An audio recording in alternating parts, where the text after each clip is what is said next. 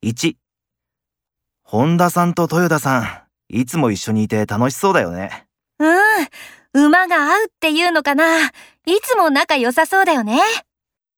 2横田課長、私が部長に叱られてる間、全然かばってくれなかったんだよ。